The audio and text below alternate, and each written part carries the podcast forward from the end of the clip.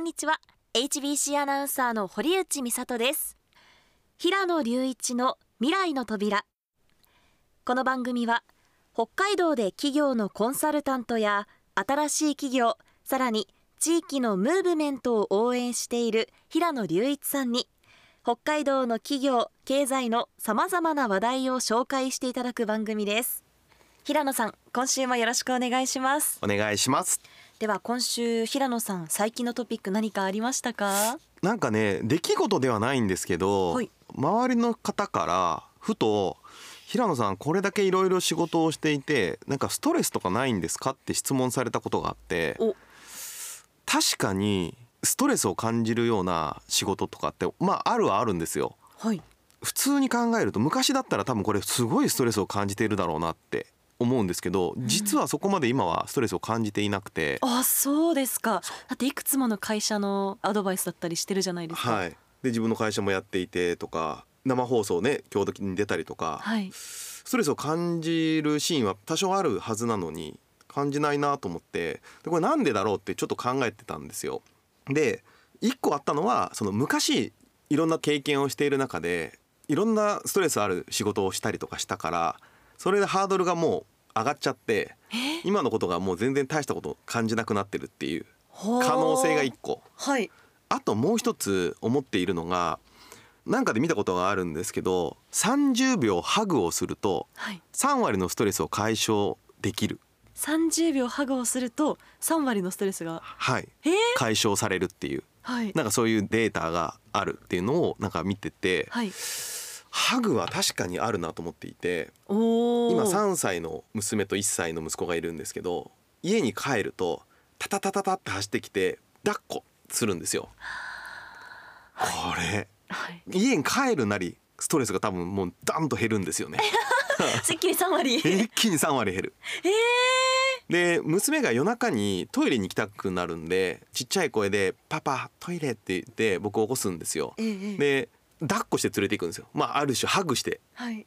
そこで夜寝てる間にも3割また落とせるとあじゃあどんどんどんどん。どんどんどんどん。だから朝起きてさあ行くぞって外出ようってなった時にほぼストレスない状態なんじゃないかなと思っていて。あー。それはやっぱり好きな相手だからですかね。これ僕それを調べたんですよ。はい。人間じゃないとダメなのかなと思ったら動物でもいいしなんなら人形でもいいらしいんですよ。あ先日大きな人形買ったんですけど、大きな人形をハグしてみてください。データ上は人形でも大丈夫らしいので。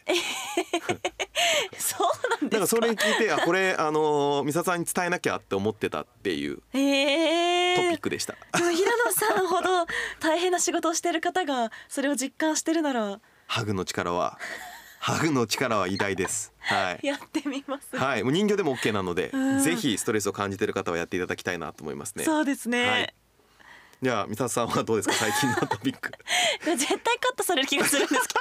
まあじゃあ一応あのストレスを感じた話を、しておきますけど、それこそ最近あの初めて街を歩いててはい。声をかけていただけたんですよ。初めて？初めてです。ええ変装してるわけでもなく？全くしてなくて。ロケ先とかイベントだったらはい。もちろんあったんですけど一人でただ歩いてる時に初めて堀内美里さんですねって言われて、えそれがとってもとっても嬉しかったんです、うん。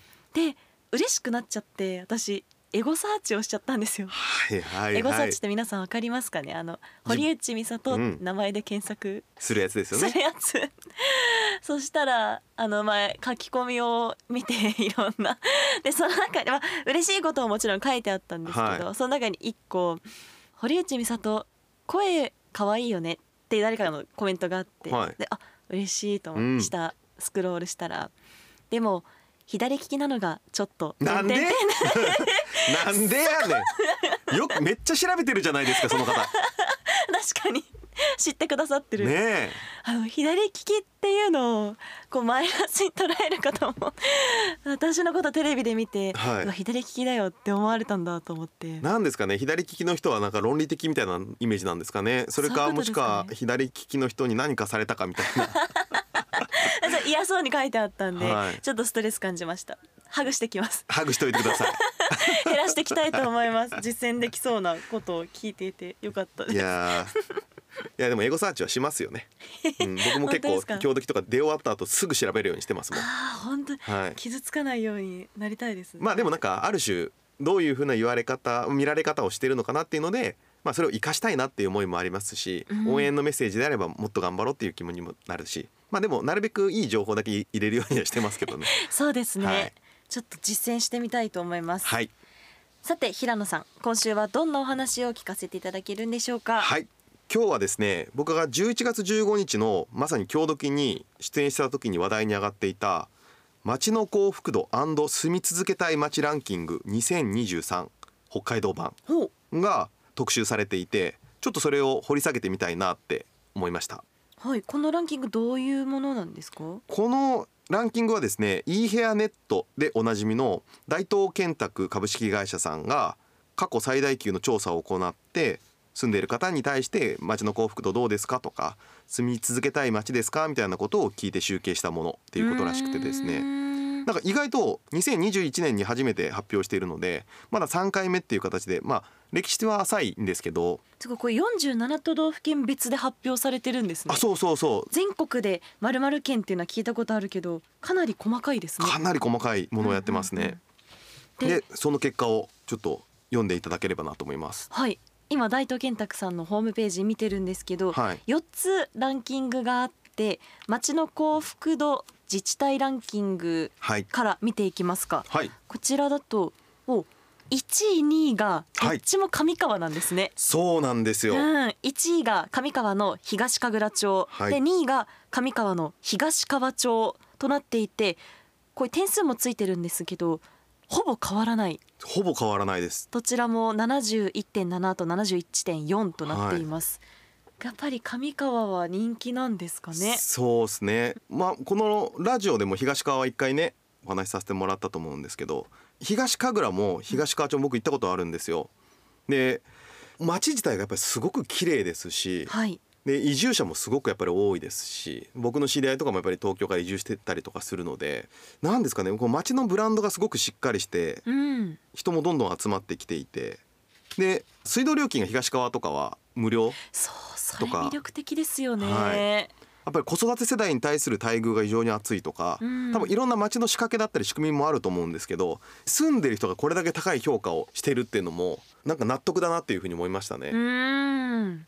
実際に住んでる方の声で町の幸福度が高いっていうのはいいですよね。ねいいですよね。うん、で今紹介したのは町の幸福度ランキングだったんですけど、はい。続いては住み続けたい自治体ランキング。こちらもなんと1位が上川郡東川いやもう町すごい、へまあそれはそうですよね。うん、はい、幸福度も高いんでそれは住み続けたいですよね。そうですね。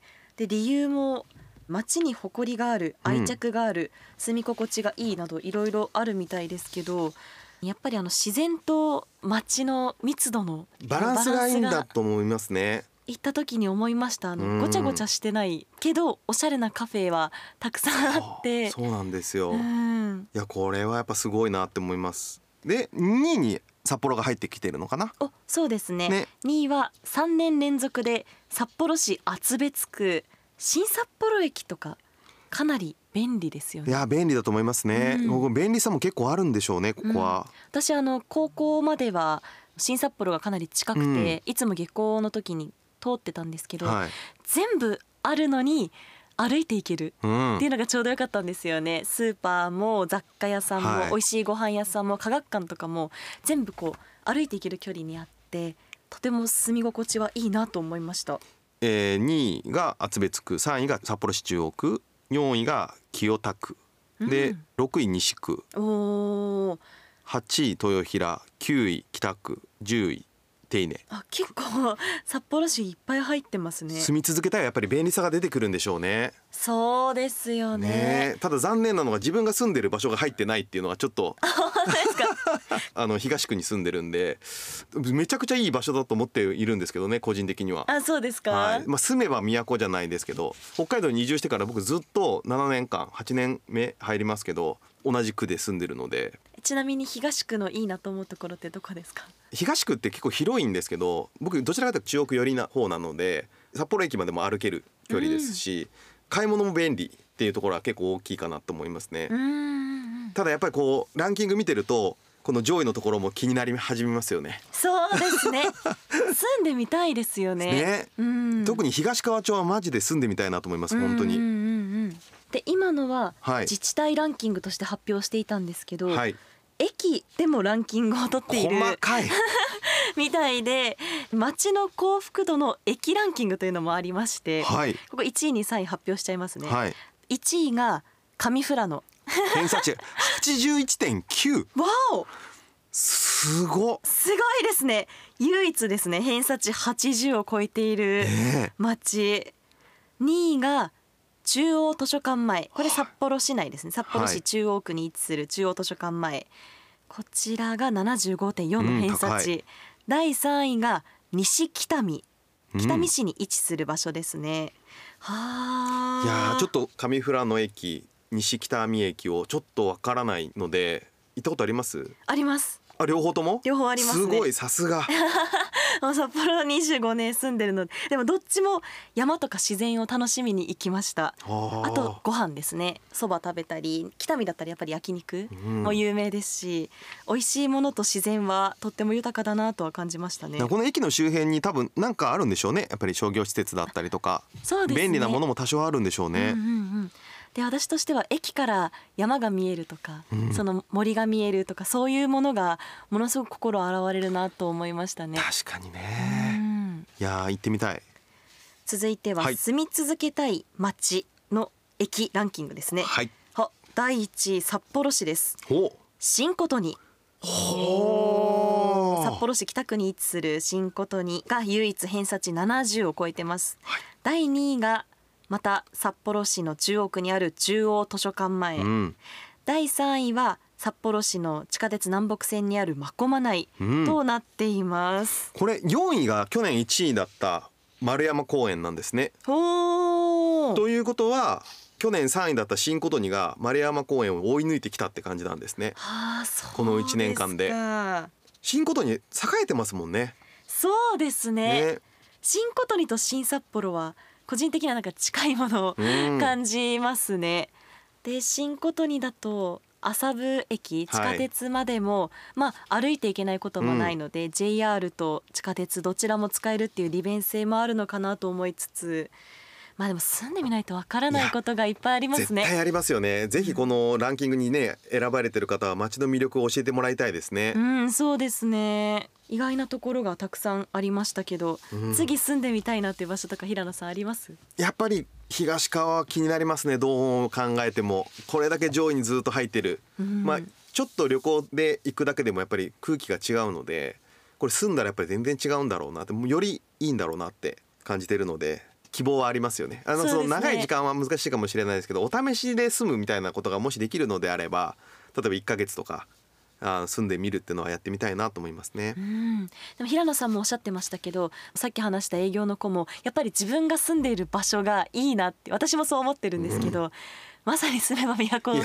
本当そう そう思いますよね。ね。でも自分の街のいいところも改めて確認しようとはい。思うそんなアンケートでしたね。結果でしたね。はい、詳しく知りたいなと思う方は大東建託住み心地ランキングでチェックしてみてください。インターネットにホームページに載っています番組では皆さんからのメールもお待ちしております。メールアドレスは未来アットマーク hbc.co.jp です。番組への感想や平野さんに聞いてみたいこと普通のお便りなどなどどんなことでも構いません。お気軽にメッセージをお寄せください。定期的に番組の中でお答えしていきたいと思っています、はい。では平野さん今週もありがとうございました。ありがとうございました。平野隆一の未来の扉出演は？30秒ハグをしてみてください。平野隆一と HBC アナウンサー堀内美里でした